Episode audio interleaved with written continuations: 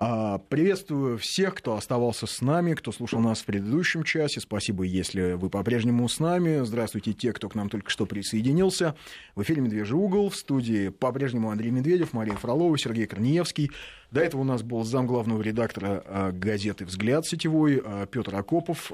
Сейчас он нас покинул, а у нас другой наш товарищ, публицист, зам главного редактора сайта «Царьград», Михаил Теренков. Добрый вечер. Дурацкое слово религиовед. Ну, в общем, специалист по истории, наверное, по истории. Ну, не совсем религиовед, скорее историк религии. Историк сказать, религии, да. да. Ну, или скорее такой политический религиозный публицист. Да. Так проще говорить. Вот. Вот видишь, ты красивше сформулировал, чем я. Ну, мы с тобой журналисты, нам так проще. Абсолютно, да. Значит, э, и сейчас мы говорили, перемывали кости отечественной элите, а теперь поговорим мы, наверное, немножечко на другую тему. Собственно, начнем с Украины. Вот на этой неделе прозвучало, по-моему, впервые за последние два года, пока вот эти вот все майданные деятели находятся у власти, по-моему, впервые прозвучала на Украине совершенно здравая мысль. Отменить название Украина, вот это вот э, такое рустикальное, сельское, маловнятное, и вернуть э, Украине историческое название Киевская Русь. Я вот, например, обеими руками за. Не знаю, как Михаил, но, по-моему, тоже. Вот. Абсолютно за. Ну, единственное, нельзя сказать, что это такая э, здравая мысль, потому что, на самом деле, украинские националисты, такие радикальные украинские националисты, которые немножко соображают что-то в истории, они понимают, что никакой Украины, ну, не может быть как некой идентичности, как некой, некого суверена. А, а может быть, Ну, понятно, что для них Киевская Русь, вот мы настоящая Русь, а москали это там, значит, а в... туранцы. Да, в истории, в истории была Киевская Русь, но она не называлась Киевская Русь, то есть это тоже немножко уже такой э, неологизм Киевская Русь, да? Была Русь. Это академик Греков, да, 30-е годы. Была, была Русь. А вот. И э, если они пытаются э, черпать некие, искать какие-то корни да, своей государственности, то они могут ее найти только в Руси. А уже дальше начинается вопрос. Они начинают э, спекулировать и э, так вот изворачиваться и говорить, что на самом деле Русь это мы, а, на самом, а Россия это, это уже не совсем Русь, это, это Московия, да, это уже некая Орда, да? смесь э, тюрок э, и финно-угров, совершенно верно, мордвы, марийцев, черемисов. Вот. И, э, хотя, а с другой стороны, если уж действительно здраво посмотреть, да, мысль вполне логичная, да, но только она в итоге приходит логически к чему? К тому, что у нас есть общий корень, то есть Русь, а дальше уже Э, Русь действительно развивалась, там было действительно разделение, было э, Великое княжество Литовское, которое имело корень в Руси, было э, Московское государство, которое тоже имело корень в Руси. Была Но, Галицкая Русь. Совершенно верно, да. Но поскольку корень общий, культура общая, религию общая, ну, униатский вопрос – это отдельный вопрос, мы его, может быть, тоже обсудим сегодня. В итоге получается, а делить-то что? Народ-то один. Действительно. Вот. И поэтому, исходя из логики этих украинских националистов, которые пытаются русских представить не совсем русскими, да, россиянами называют, да, потому что они же даже нас называют российской э, язык, да, и э, на укра... украинскую мовою, да, да мы не называемся мову. русскими, мы называемся российскими. Да. Вот. А, но все равно, если мы немножко копнем, да, корень-то один. И э, понятия русский и российский, они в русских летописях и в XI веке, XII веках, они просто чередовались. Не было общего грамматического такого, грамматической нормы. И русский с двумя «с» был, и русский с одной «с», и, и русский, русский с мягким, да, русский, с мягким, с мягким знаком, знаком да, да. И, и так далее, и так далее. То есть все это просто различные э, вариации одного и того же понятия.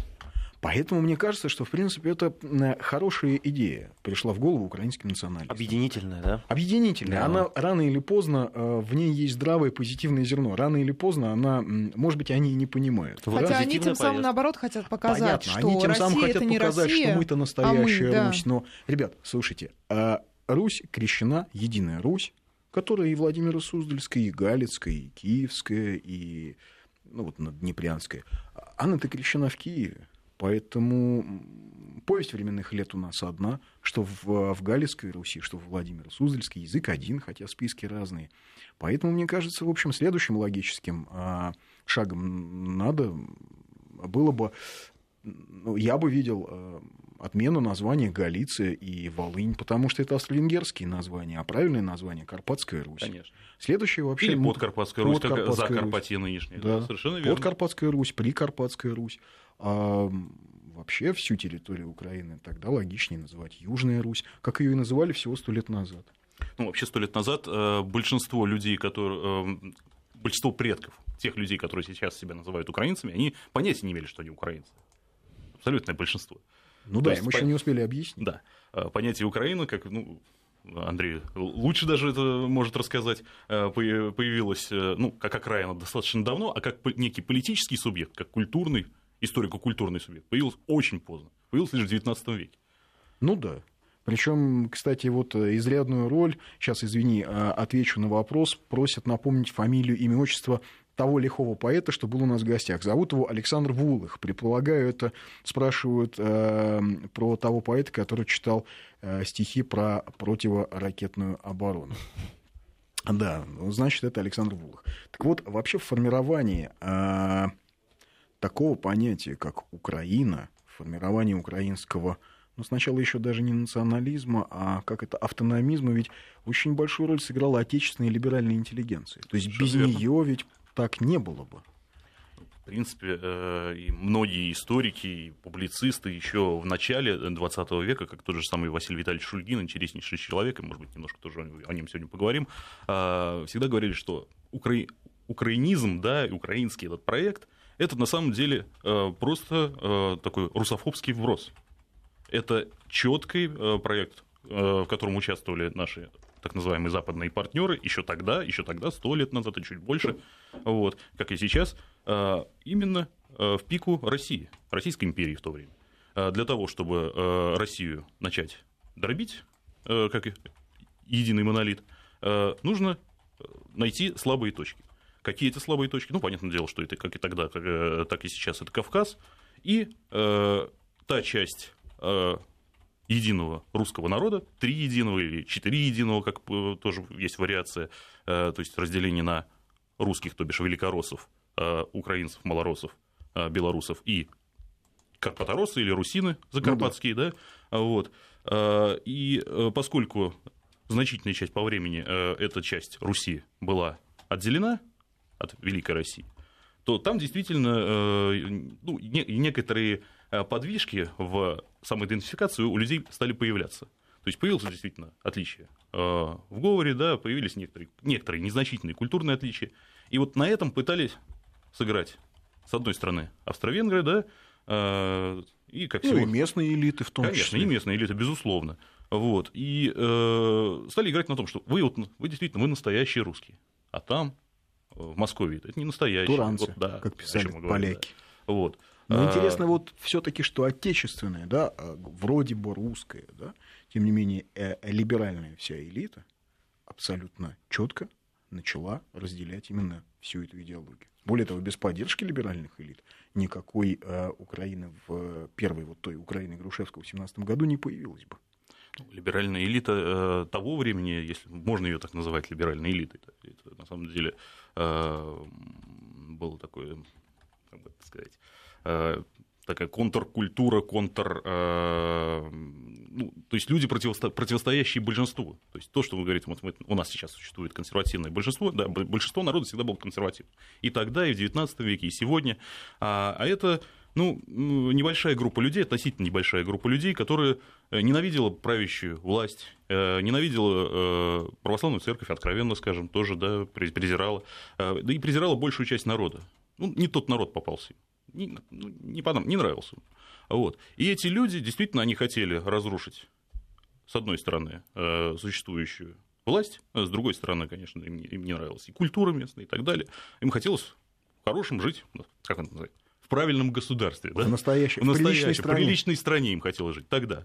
Вот. Им все, э, все нравилось, то, что э, было против этого государства. Например, тот же самый польский мятеж 1863 года. Очень активно они его поддержали. Они же э, из Лондона, да, как тот же самый Герцен, да, поддерживали любые движения э, противоправительственные, противоимперские, э, какими бы они ни были. Тех же самых старобрядцев Герцен и Кельсиев поддерживали. Даже пытались э, старобрядческие издания э, делать в Лондоне. Хотя Правда, Василий, Кельсиев, чтобы... Василий Кельсиев-то потом от этих идей отошел и написал Это да. прекрасную книгу «Галичина и Молдавия», где как раз вот по украинофилам и по тем, кто пытался формировать украинское сознание там в Галиции, он проехался просто паровым катком таким идеологическим. Ну, кстати говоря, и вот о чем я говорил, не удалось, потому что большинство старобрядцев, они были людьми есть, это русские люди, которые, э, люди почвы, которые любят свою страну и ни в коем случае не хотят э, разрушения правящей власти и свержения, и построения чего-то нового на ее основании, разрушенного. Вот. Поэтому, э, на самом деле, те люди, они были в меньшинстве. Вот. Но они, повторюсь, они поддерживали любые серьезные движения. Одним из серьезных движений было вот польское движение э, в 60-е, особенно годы 19 века. Вот. И зарождавшееся тоже интеллигентское, сугубо интеллигентское украинское движение, или украинофильское, как его еще называют. Вот. вот смотри, ведь а, если мы посмотрим, то после 1905 года, после революции 1905 года, а, и первая, и вторая Государственная Дума, и вообще все вот эти крупные партии буржуазные, не подчеркну, не, не, не левые, а именно буржуазные партии, кадеты те же самые, они самым активным образом поддерживали именно этот украинский сепаратизм, этот автономизм. То есть Там... они открыто выступали на его стороне. Там были тоже разные, э, разные течения. Например, среди тех же кадетов, да, которая была наиболее э, крупная такая либераль, либеральная партия, тоже были различные движения. Например, известный публицист э, начала прошлого века, потом э, эмигрантский публицист э, Петр Бернгардович Струе, э, человек вообще немецких корней, он назывался либеральным консерватором. И э, он много писал, в том числе и по национальному вопросу, и категорически отвергал право так называемых украинцев на самоопределение. Вот. А с другой стороны, да, вот левые кадеты, правые эсеры и довольно-таки большая публика, в том числе среди большевиков, среди социал-демократов, да, действительно э, выступали в поддержку э, сначала автономистского движения. Кстати говоря, я об этом писал покойный убиенный, да, Олесь Бузина, э, до чуть ли не 17 года большинство украинских автономистов, они были именно автономистами. Среди них фактически не было ни одного, если не ошибаюсь, может быть, Михновский, да, кто бы выступал за отделение Украины от России. Да, при этом Михновского а, автономисты считали а, маргиналом. Вот именно.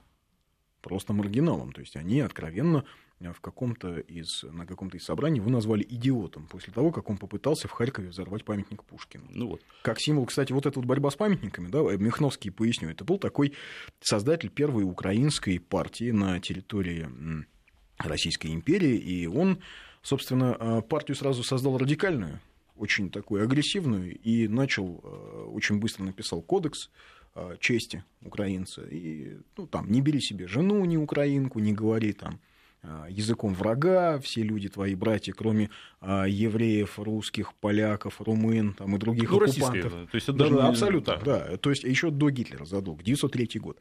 Вот. И вот Михновский, первое, что он попытался сделать, первый теракт, они решили взорвать памятник Пушкину в городе Харькове. Это сильно.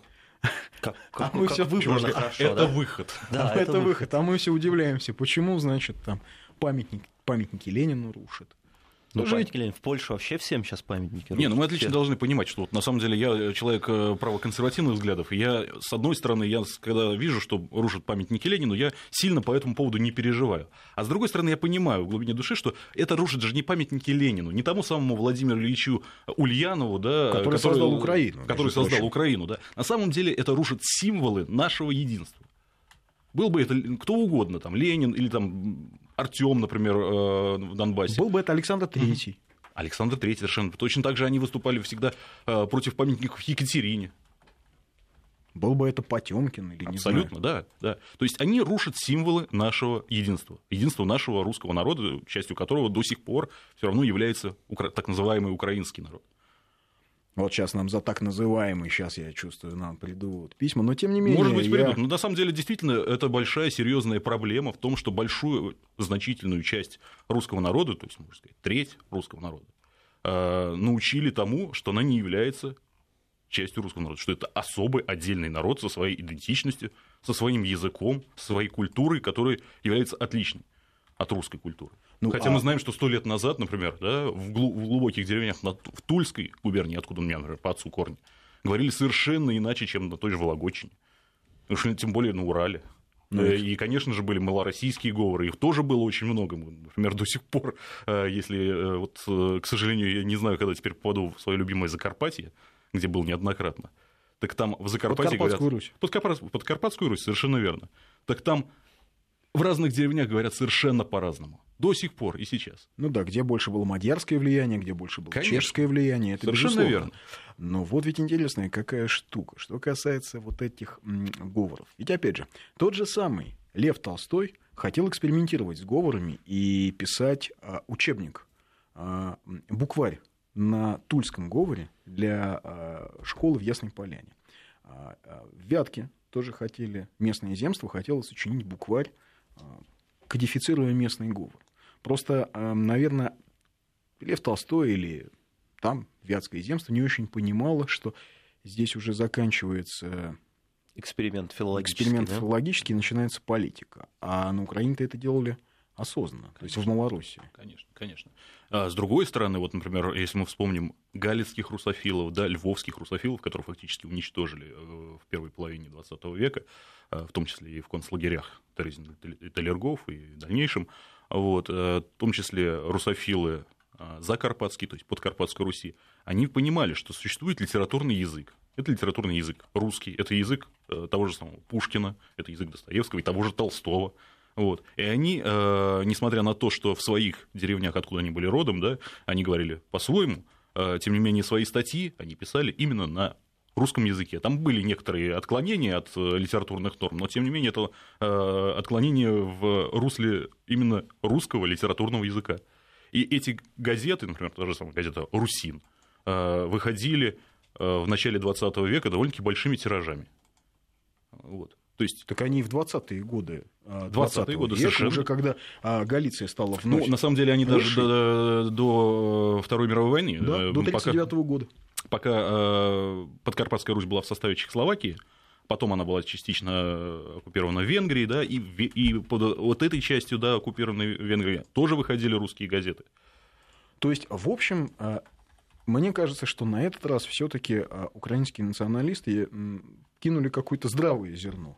Вот смотрите, да, они решили вернуть Украине название Киевская Русь, и мы уже полчаса, почти, ну, 20 минут обсуждаем, что в этом есть в этом что-то, есть что-то и куда да? можно дальше все это развивать.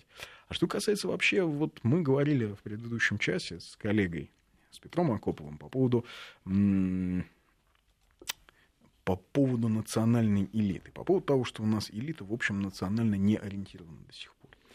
Что касается с, э, отечественной либеральной публики, вот в чем, почему всегда с самого начала, с самого возникновения вот, русского либерализма в XIX веке, почему он всегда глубоко антигосударственный, почему он всегда вот так отделяет себя от народа, и, знаешь, вот этот вот снобизм, да, вас 86%, а мы прекрасные, мы против Путина, или против царя, или там как-то еще.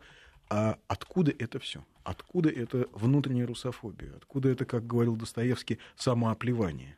бесконечное. На, на самом деле, действительно, я думаю, что и в более глубокие времена, да, мы знаем, что были, был и Курбский, да, и другие товарищи, которые, ну, которые все исключение. Да, ну, которые все-таки, все-таки э, искали чего-то лучшего за пределами. А вот другое дело, что в определенные моменты их, э, их более активно поддерживали.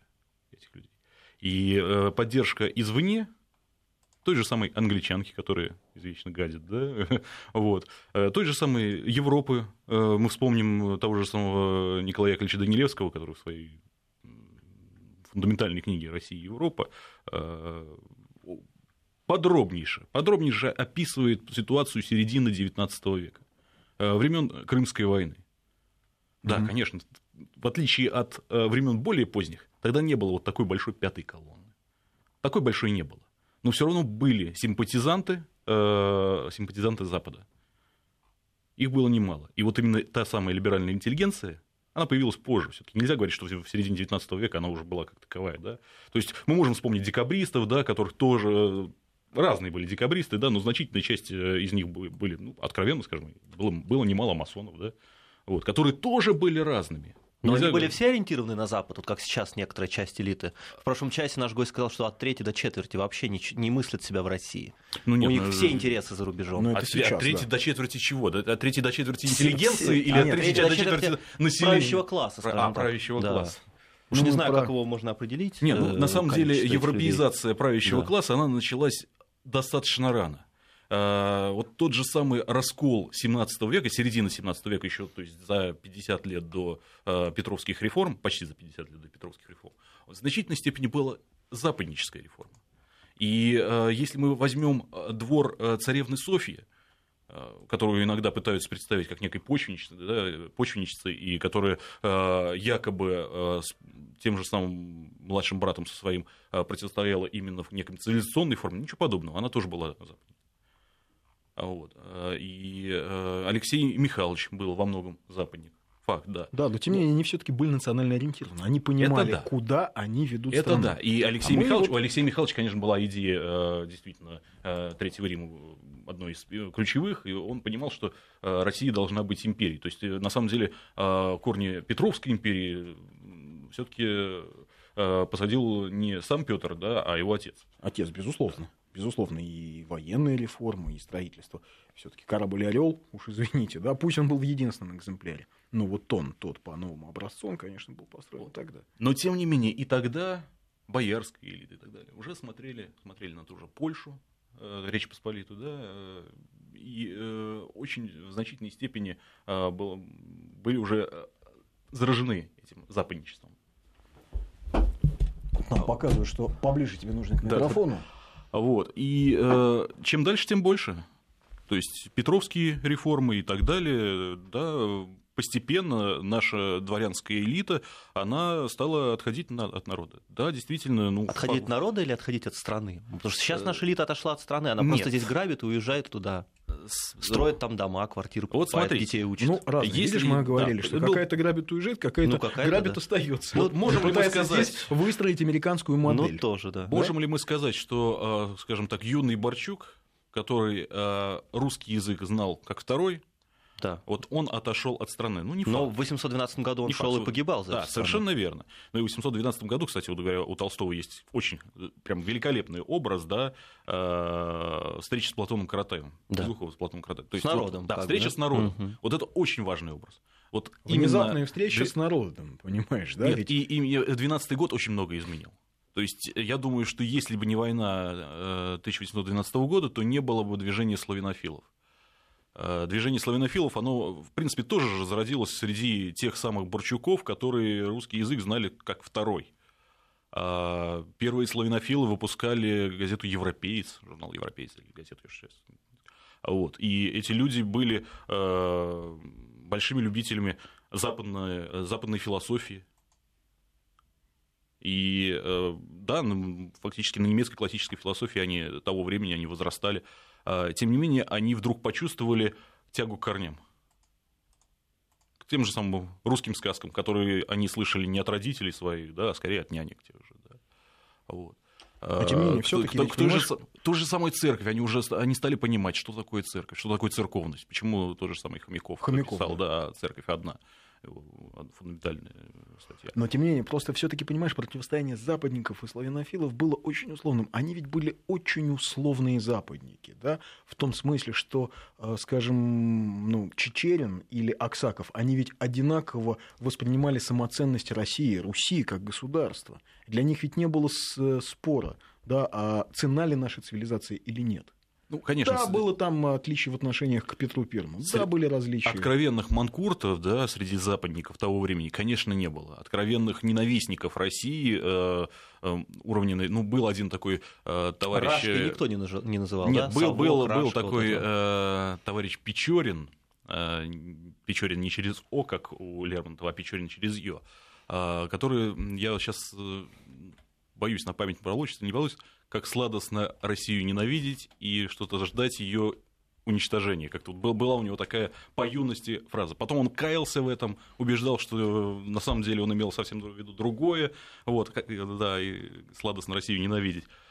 в итоге принял католицизм, стал католическим священником, но при этом уже к тому времени, несмотря на то, что он совсем отделился, можно сказать, уже от русской культуры, он, у него стала появляться какая-то ностальгия, и он уже о России писал совершенно в, другой, в других тонах, чем писал в юности.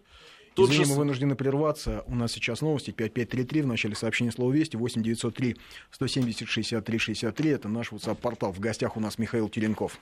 Да, продолжаем наш разговор о Украине и отечественной интеллектуальной мысли и отечественной а, либеральной интеллигенции, которую пытаемся понять, почему же она у нас всегда такая вот как-то глубоко русофобская и э, антигосударственная. Вот вопрос, в каких границах, по мнению украинцев, будет существовать эта Киевская Русь, Михаил спрашивает. И Северная Осетия, вот та Киевская Русь, в которую решили переименовать Украину. Но я надеюсь, сначала в границах Украины, а потом, когда она станет уже, ну, как, как подсказывает логика исторического процесса, Южной Русью, или как иногда шутят, ну... как это Киевским федеральным округом ну, это страшные шутки. Почему страшно? Ну, воевать придется. Зачем? Нет? Само придет.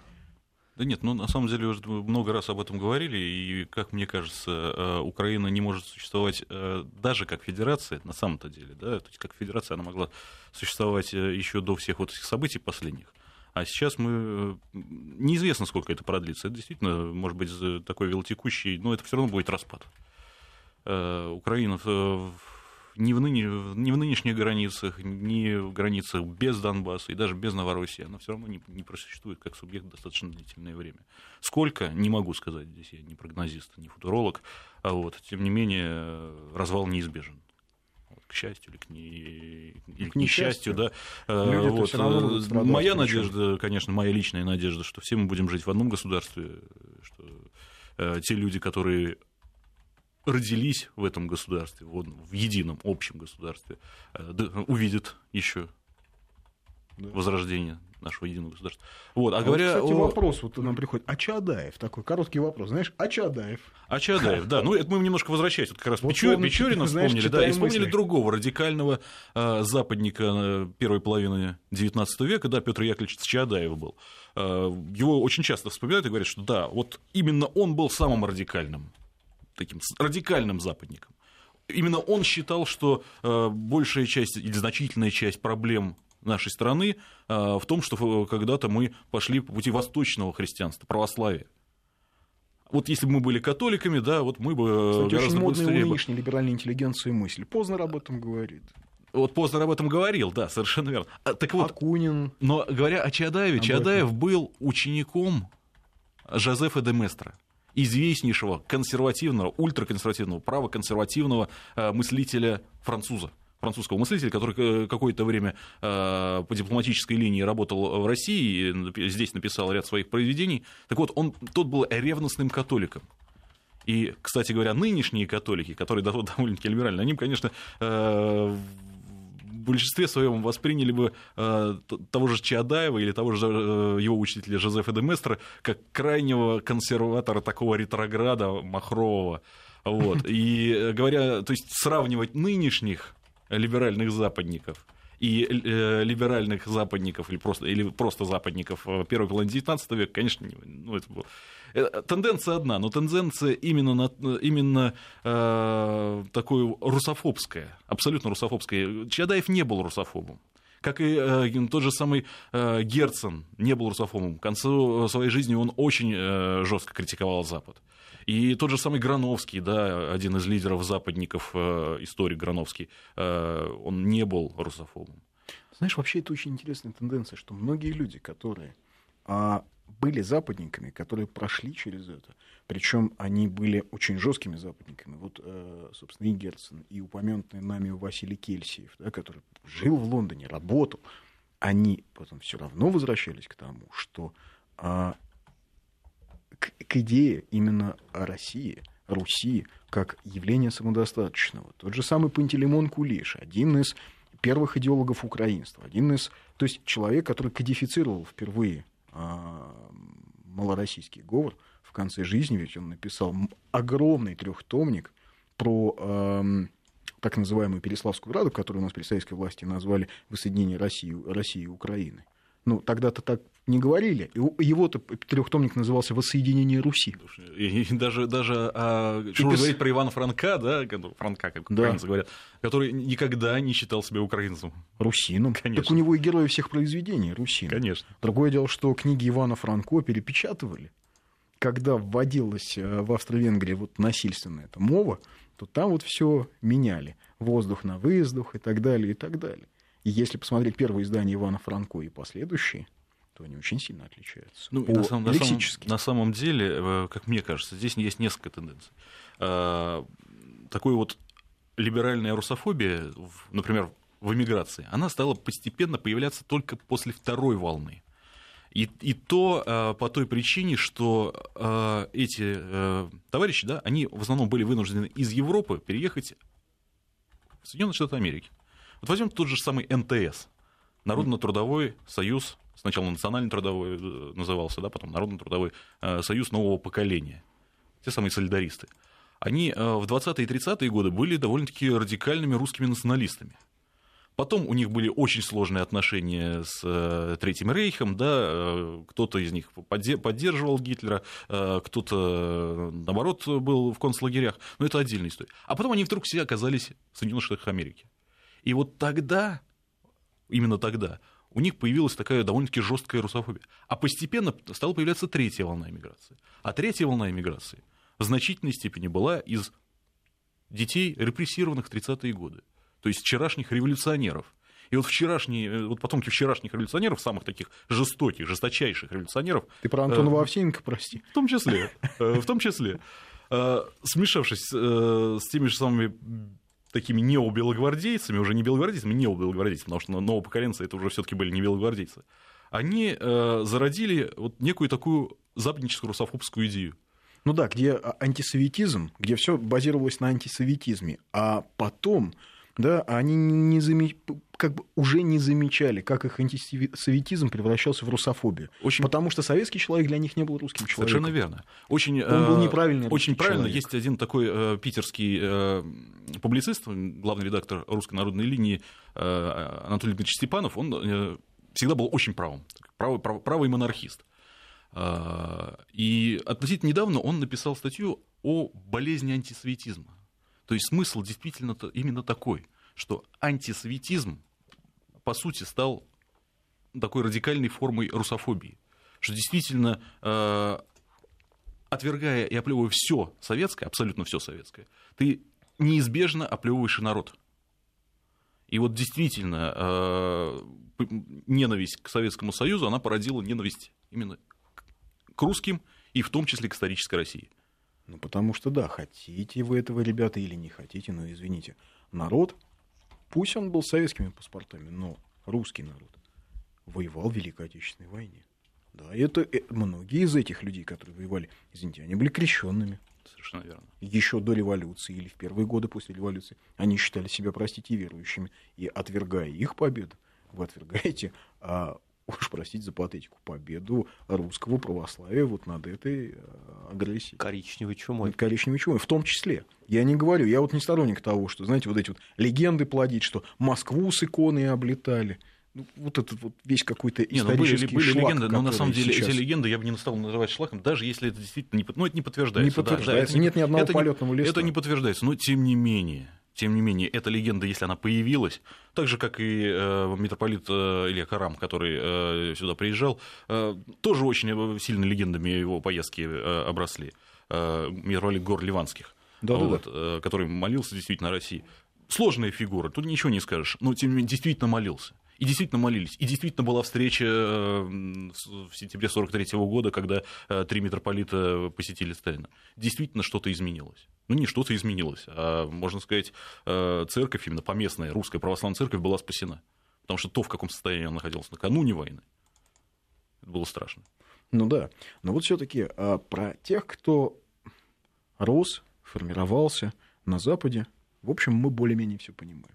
Но ведь у нас внутри страны да, вот э, это либеральная мысль, да, и сторонники этой либеральной мысли, а я имею в виду, опять же, внутри страны, они всегда страдали вот этой и русофобией, и сомнением по поводу России, и неким м, таким вот снисходительным отношением к народу, которого не, не, не все понимает, его нужно научить, его нужно наставить на путь истины, и они себя всегда, они на себя примеряли этот вот мундир такого или уж, простите, рясу наставителя, да, пытаясь заменить собой церковь.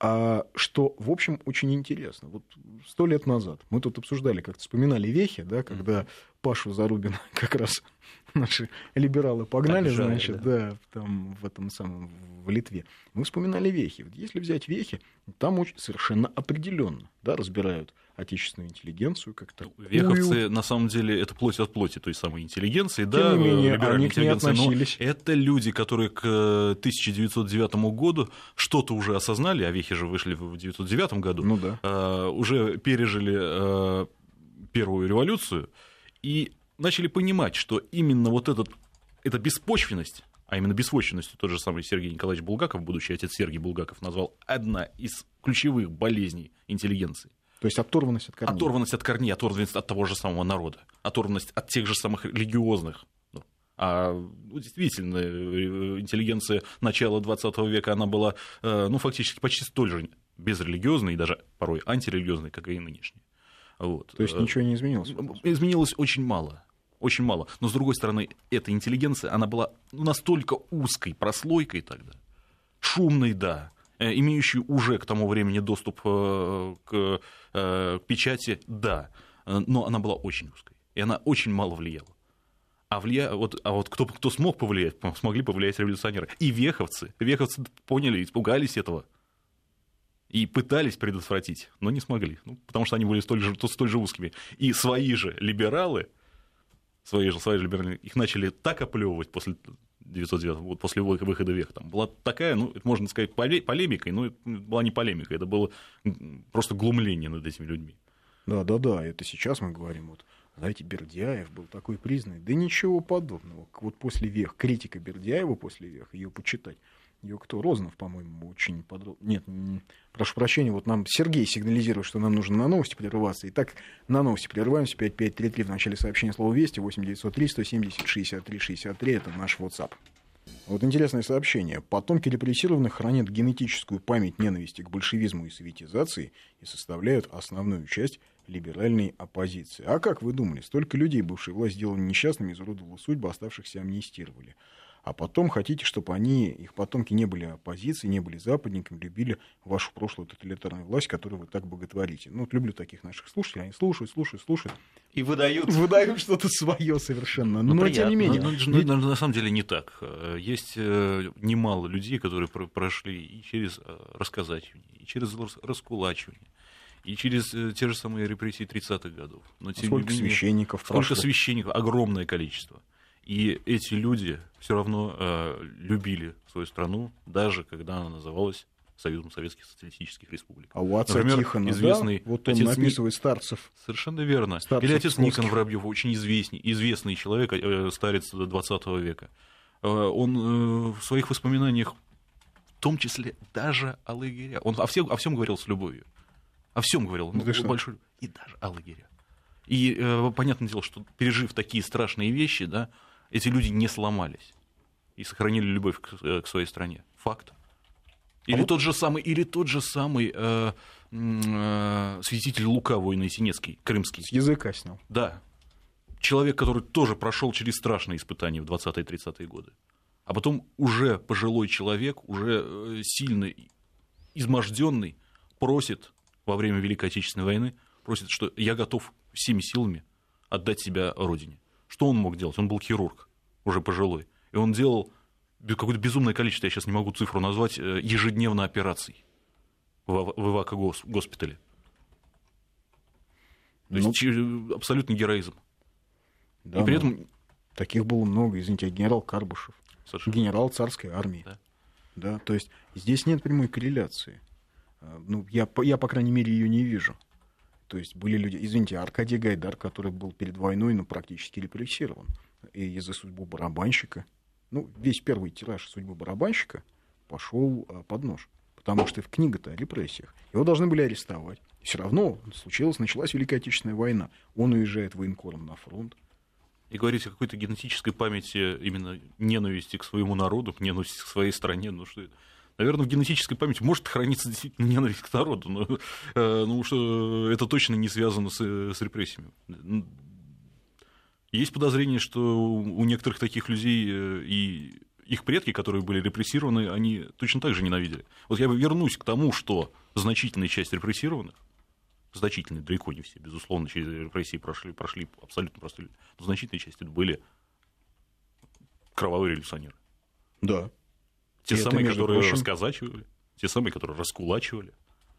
А потом уже э, маховик репрессий добрался до них. При этом надо Факт. понимать, что больше-то ничего они не умели. Они умели Профессиональные рас... революционеры? Профессиональные революционеры. Они умели рассказачивать, раскулачивать. А когда страна вошла в период э, индустриализации, возник вопрос, а что вы имеете, умеете еще?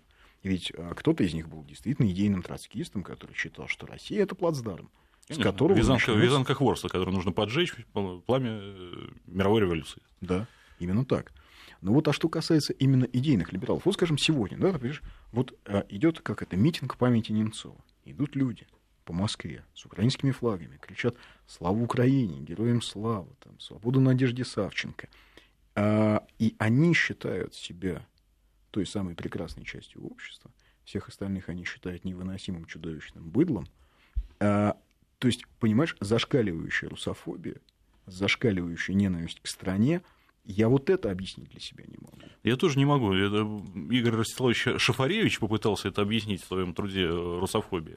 Э, не могу сказать, что я прям полностью э, согласен со всеми его тезисами, которые он высказал. Но, тем не менее, мне кажется, эту книгу стоит прочесть. Книгу, написанную еще, если не ошибаюсь, в 80-е, если даже не в 70-е годы. Ну да, в общем, Шафаревич, надо сказать, понимал, о чем он пишет он все-таки, ну... Ну, его, его сразу начали обвинять, что он антисемит, хотя, если книгу прочесть, э, никакого антисемитизма-то нет. Ну, это, во-первых. Во-вторых, обвинять человека с фамилией Шифаревич в антисемитизме, знаете, это несколько странно. Вот, ну, правда. А, ну, вот, вот как так получилось? Я позвал Михаила, хотел задать ему вопрос. Может быть, хотя бы Михаил знает, откуда вот эта вот ненависть и русофобия. Ты говоришь, да нет, да нет тут нет. однозначного ответа. То есть, нет, конечно. А, а, ну, логического ответа. Но он же должен быть. Почему Россия для такого количества людей не самоценна? Почему русская цивилизация вот ты говоришь о таком количестве людей. Вот ну, почему, слушай, почему мы говорим о таком 30 тысяч мы, человек мы живем в Москве. Мы, мы живем в Москве. Ну. Мы, можем, мы, видим, мы видим это в Москве. Мы видим это в Санкт-Петербурге. Мы это можем увидеть еще в нескольких крупных, довольно-таки сытых городах.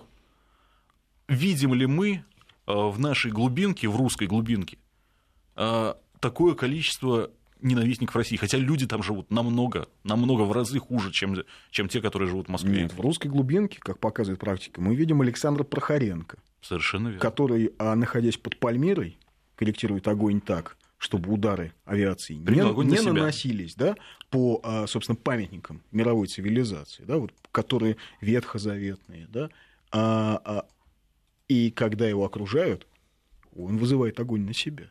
Совершенно верно. И вот э, перед, нашим, перед нашей встречей, да, ты разговаривал с Петром Акуповым, да? Мы и говорили было, о разрыве между говорили, страной да, и элитами. И необходимости заменять элиту. Но вот действительно, эта элита, да, которая сформировалась из в значительной степени э, либо сынков, либо э, действительно людей таких жестко либерально-западнических взглядов, которых продвигали в 90-е годы, да и не только в 90-е. И, и сейчас это очень часто бывает. Конечно, ее нужно национализировать, эту элиту. Конечно, необходимо действительно искать таких ребят, как Прохоренко, и, быть может, тогда что-то изменится. А как они могут, как вот этот лифт должен работать социальный? Как, как можно наладить в, нашем, в наших реалиях его? В наших реалиях. Э, Я понимаю, как в Советском Союзе это работало, а у нас как это может работать? У нас же нет комсомола. На самом деле, мне очень в свое время понравилась идея Народного фронта. Очень понравилось. Но, к сожалению, наши чиновники, они умеют из любой идеи э, сделать то, что сделать. То есть не Народный фронт? А, нет, я думаю, другое. что, в принципе, вот нечто подобное, да, может быть, уже как со значком 2.0, оно может состояться. Я не, не верю, что это сделают единороссы, я не верю, что это сделают э, чиновники, в том числе и на местах. Ну, потому что чиновников вот. есть здесь. Но это вполне, но это да? вполне можно сделать э, на уровне э, высших школ э, местных, тех же самых э, военных училищ, вот если вспомним про Харенко, и так далее, и так далее. То есть мы э, найти действительно ребят с горящими глазами и с очень неплохими знаниями и очень неплохими умениями вполне можно. Более того, я считаю, что вообще нужно формировать, как-то должна сформироваться патриотическая либеральная прослойка, потому что ничего плохого, как, как, как, таковая либеральная идея, ничего плохого в себе не несет. Но вот в той форме, в которой она всегда реализовывалась в России, в общем, Хотя я не очень верю. Честно, я, сказать, честно скажу, нет, либерализм про, это, в принципе, православ... по, по определению либерализм это уже э, нечто, что против, противостоит России. Но в, России не, в России не может быть либеральной Вы идеи. Сейчас в России может быть демократическая идея. Очень эфемерные вещи. Я вас конкретно спрашиваю. А вот, вот сейчас конкретно вот я скажу. Работает, У нас осталось 10 Ах, секунд черт, в эфире, и поэтому сегодня я да, да. дирижирую. В общем, всем спасибо, кто нас слушал. Был у нас в гостях Михаил Черенков. Обязательно позовем его еще и поговорим на ту же тему.